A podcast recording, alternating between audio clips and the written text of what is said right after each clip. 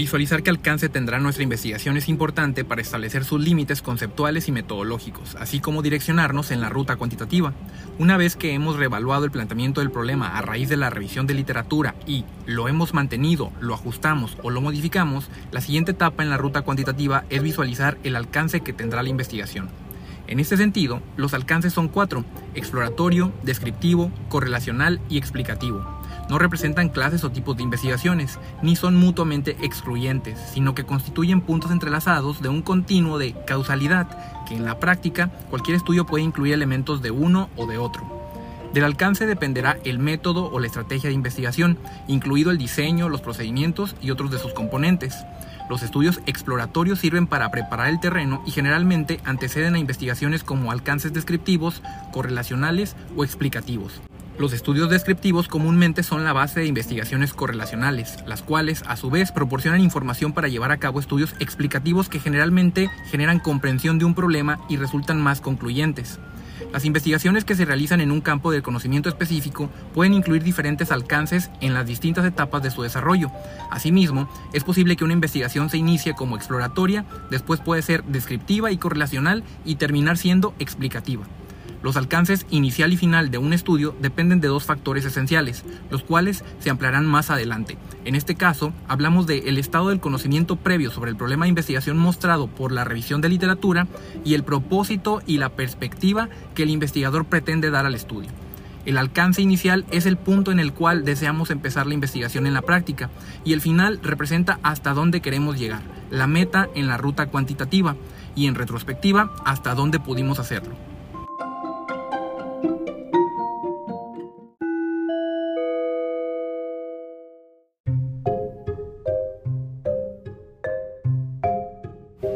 Los estudios exploratorios se llevan a cabo cuando el propósito es examinar un fenómeno o problema de investigación nuevo o poco estudiado, sobre el cual se tienen muchas dudas o no se ha abordado antes.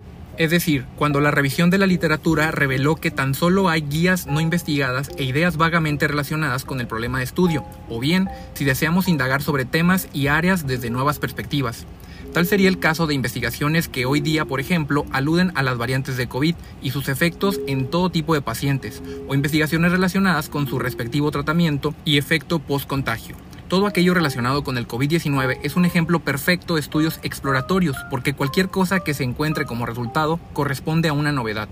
Asimismo, para este enfoque de investigación podría tener lugar una terapia psicológica completamente innovadora para apoyar a personas con adicciones a un estupefaciente, por ejemplo.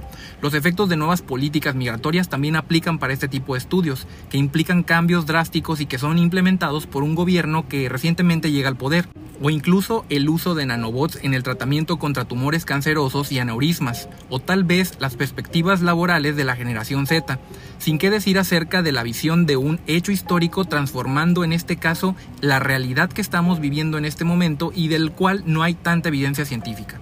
Los estudios exploratorios también sirven para obtener información sobre la posibilidad de llevar a cabo una investigación más completa y profunda respecto a un contexto particular, identificar conceptos o variables promisorias a indagar, establecer prioridades para futuros estudios o sugerir incluso afirmaciones, hipótesis y postulados. Esta clase de investigación resulta común en las ciencias y el mundo profesional, sobre todo en situaciones en las que existen pocos datos. Tal fue el caso, por ejemplo, de los primeros investigadores de Sigmund Freud, surgidas en la idea de que el problema de la histeria se relacionaba con dificultades sexuales. Del mismo modo, los estudios pioneros del SIDA, los experimentos iniciales de Iván Pavlov sobre los reflejos condicionados y las inhibiciones, y los estudios de conocimiento, en este caso, del proyecto Genoma Humano implementado por el Departamento de Energía y las instituciones nacionales de salud de Estados Unidos para analizar la relación de ciertos genes con enfermedades específicas. Todos estos estudios son pruebas de investigaciones que se iniciaron como exploratorias. Los estudios exploratorios generalmente no constituyen un fin en sí mismos, sino que determinan tendencias, identifican áreas, ambientes, contextos y situaciones de estudio, también relaciones potenciales entre variables o establecen el tono y la dirección de investigaciones posteriores más elaboradas y rigurosas. Estas indagaciones se caracterizan por ser más flexibles en su método de comparación con las descriptivas, correlacionales o explicativas, y son más amplias y dispersas. Asimismo, implican un mayor riesgo y requieren gran paciencia, serenidad y receptividad por parte del investigador.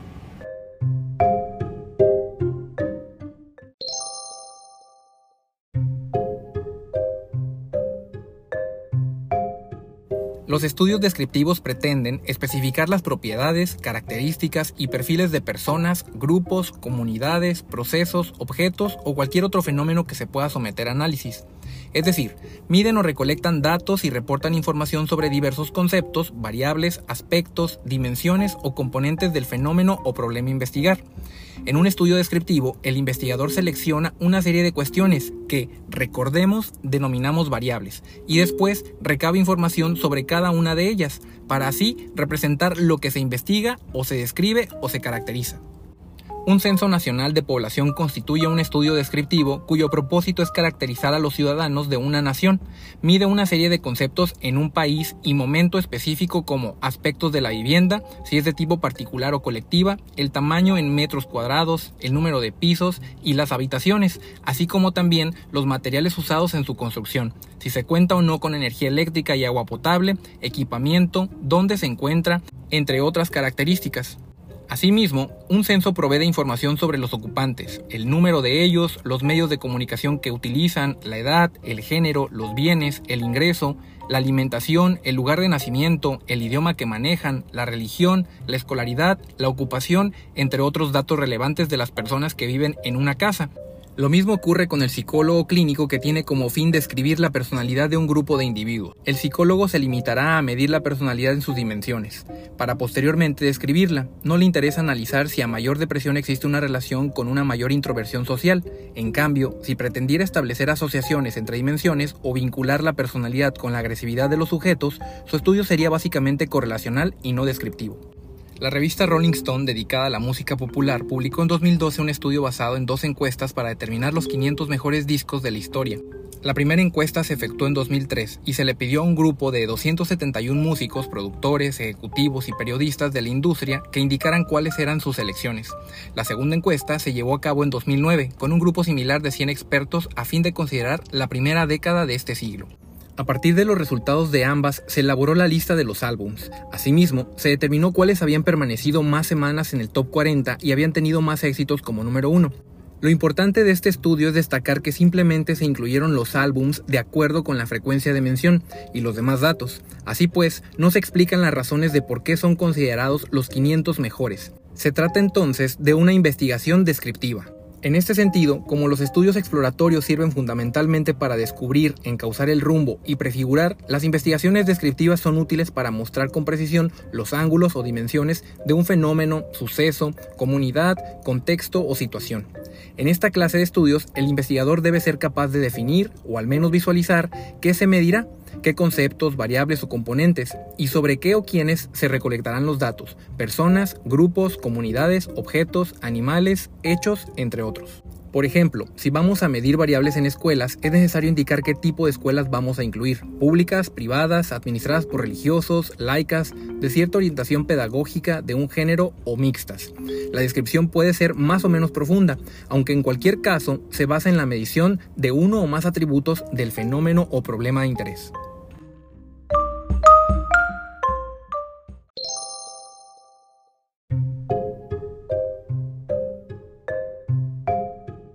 Los estudios correlacionales tienen como finalidad conocer la relación o grado de asociación que existe entre dos o más conceptos, categorías o variables en un contexto en particular. Así, los estudios correlacionales pretenden responder a preguntas de investigación como las siguientes. ¿La obesidad en adultos mayores de 60 años está vinculada a un mayor riesgo de padecer diabetes? ¿O los niños que dedican cotidianamente más tiempo a ver televisión tienen un vocabulario más amplio que los niños que ven diariamente menos televisión?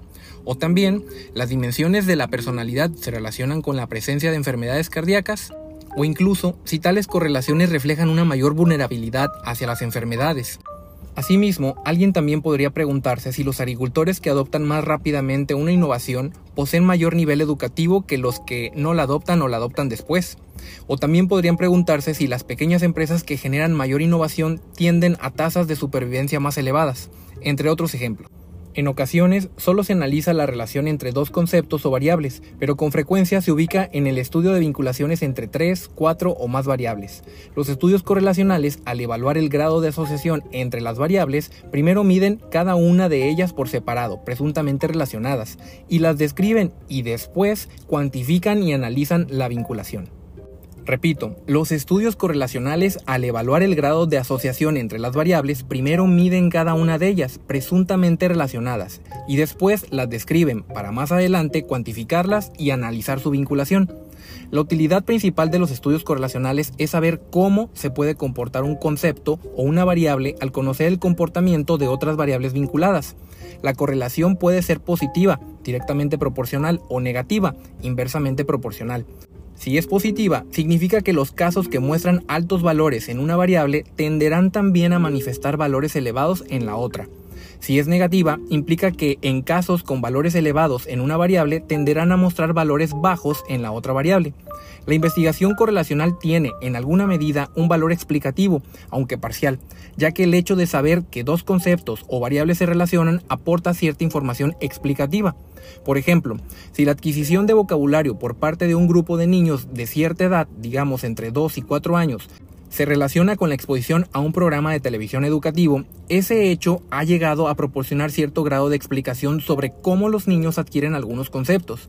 Asimismo, si la similitud de valores en parejas de ciertas comunidades indígenas o guatemaltecas se relaciona con la probabilidad de que contraigan matrimonio, esta información nos ayuda a explicar por qué algunas de estas parejas se casan y otras no. Desde luego, la explicación es parcial, pues hay otros factores vinculados a la adquisición de conceptos e incluso al de casarse. Cuanto mayor sea el número de variables que se asocian en el estudio y mayor sea la fuerza de las relaciones, más compleja será la explicación. En el ejemplo de la decisión de casarse, si se encuentra que, además de la similitud, también están relacionadas las variables de tipo como conocerse, vinculación entre familias de los novios, ocupación del novio, atractivo físico y tradicionalismo, el grado de explicación para decidir casarse será mayor. Además, si agregamos más variables que se relacionan con tal decisión, la explicación se torna más compleja. Así pues, cuando planteamos un estudio correlacional debemos asegurarnos de que la relación entre los hechos o conceptos o variables sea real y lógica. Puede ocurrir que dos variables aparentemente no se encuentran vinculadas, pero que verdaderamente es así. Esto se conoce en el ámbito de la investigación como correlación espuria. Supongamos que llevamos a cabo un estudio con niños cuyas edades oscilan entre 7 y 12 años, con el propósito de analizar qué variables se encuentran relacionadas con la inteligencia y la midiéramos por medio de alguna prueba de IQ.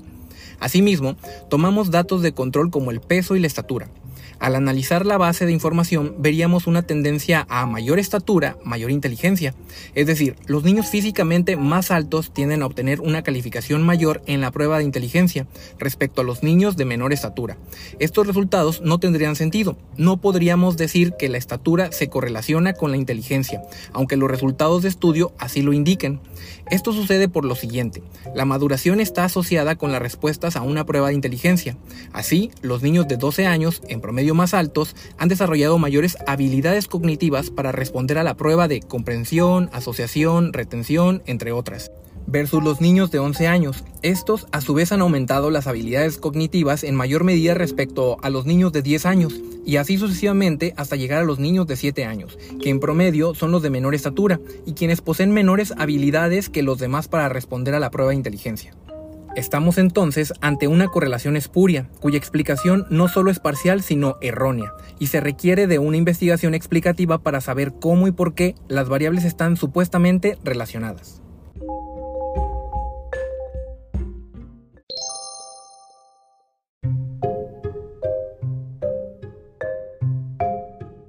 Los estudios explicativos van más allá de la descripción de fenómenos, conceptos o variables o del establecimiento de relaciones entre estas. Están dirigidos a responder por las causas de los eventos y fenómenos de cualquier índole, naturales, sociales, psicológicos o de salud. Como su nombre lo indica, su interés se centra en explicar por qué ocurre un fenómeno y en qué condiciones se manifiesta o por qué se relacionan dos o más variables.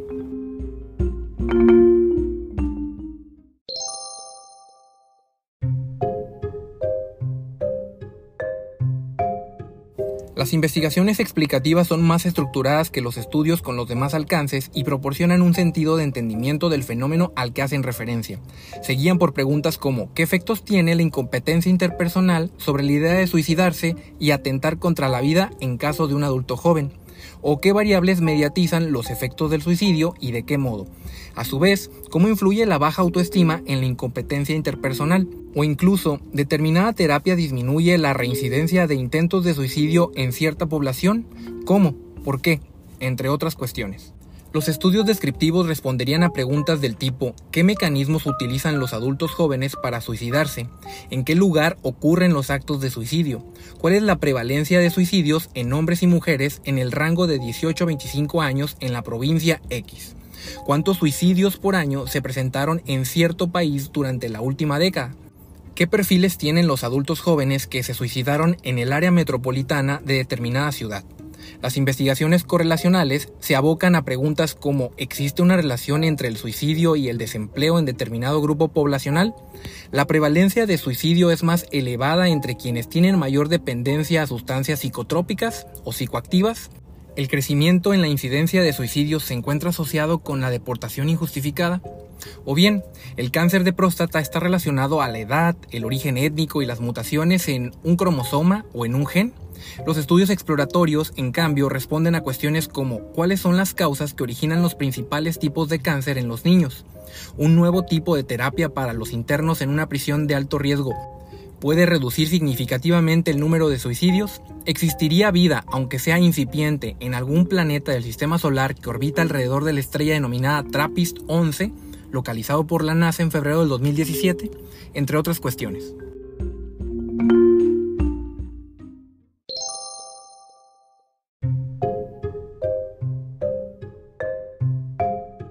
Como ya se expresó, los principales factores que determinan el alcance inicial y final de un estudio son dos. A. El conocimiento actual del problema de investigación que nos revela la revisión de literatura y B. El propósito que el investigador haya definido. En primera instancia, la literatura puede revelar que hay o no antecedentes mínimos sobre el problema o fenómeno en cuestión, o que no son aplicables al contexto el cual habrá de desarrollarse en el estudio.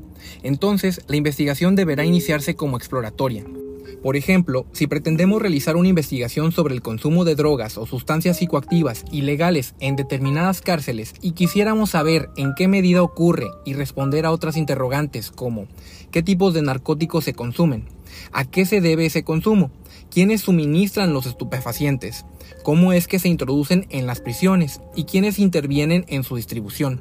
Pero encontramos que no hay antecedentes ni tenemos una idea clara y precisa sobre el fenómeno. El estudio se iniciará como exploratorio. En segunda instancia, la literatura nos puede indicar que hay piezas y trozos de teoría como apoyo empírico moderado, esto es, estudios descriptivos que han detectado y definido ciertas variables y generalizaciones. En estos casos, nuestra investigación puede iniciarse como descriptiva o correlacional, pues se descubrieron variables o vínculos sobre los cuales fundamentar el estudio. Asimismo, es posible agregar variables para medir, si pensamos describir el uso en un grupo específico de niños que hace de la televisión, y encontramos investigaciones que nos sugieren variables a considerar como tiempo que dedican diariamente a ver televisión, contenidos que ven con mayor frecuencia, actividades que realizan mientras ven televisión, entre otras consideraciones. Podemos agregar otras como el control paterno sobre el uso que los niños hacen de la televisión. Entonces, el estudio puede ser correlacional cuando los antecedentes nos proporcionan generalizaciones que vinculan variables sobre las cuales trabajar. Por ejemplo, a mayor nivel socioeconómico, menor tiempo dedicado a ver televisión. En tercer término, la literatura puede revelar que hay una o varias teorías que se aplican a nuestro problema de investigación.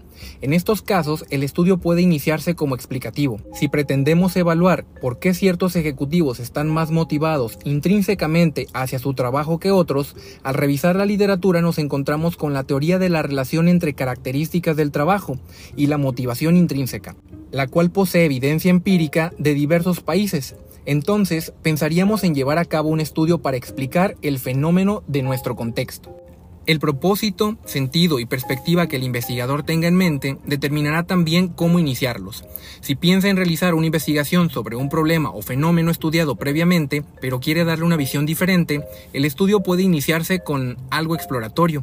Por ejemplo, el liderazgo se ha investigado en muchos y diversos contextos y situaciones, en organizaciones de distintos tamaños y características, con trabajadores de línea, gerentes, supervisores, etc. Asimismo, las prisiones como forma de organización también se ha estudiado este fenómeno.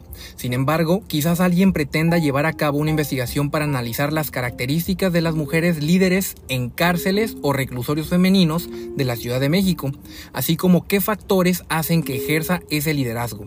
El estudio se iniciaría como exploratorio, en el supuesto de que no existan antecedentes sobre los motivos de este fenómeno, tales como el liderazgo y el ambiente.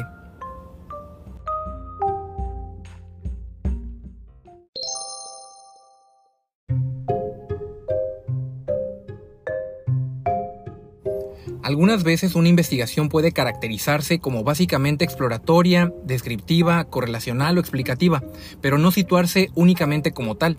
Es decir, aunque un estudio sea en esencia exploratorio, contendrá elementos descriptivos, o bien un estudio correlacional incluirá componentes descriptivos, y lo mismo ocurre con los demás alcances. Incluso es posible que una investigación se inicie como exploratoria o descriptiva y después llegue a ser correlacional y aún explicativa. De hecho, en la historia de las ciencias y profesiones, diversos estudios se han iniciado como exploratorios y llegan a un plano explicativo.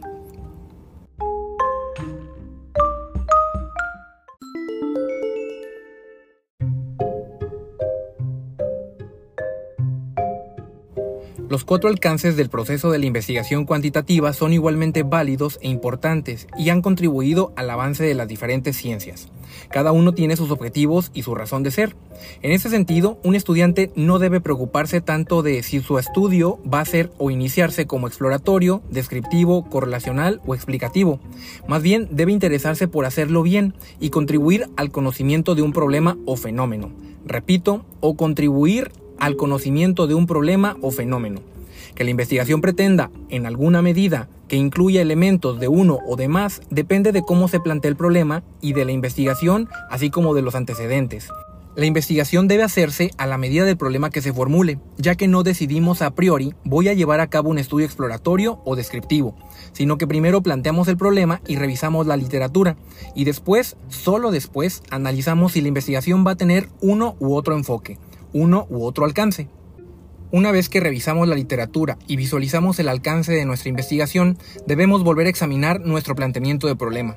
Puede suceder que permanezca sin cambios, lo ratificamos, o lo ajustemos o incluso lo modifiquemos por completo.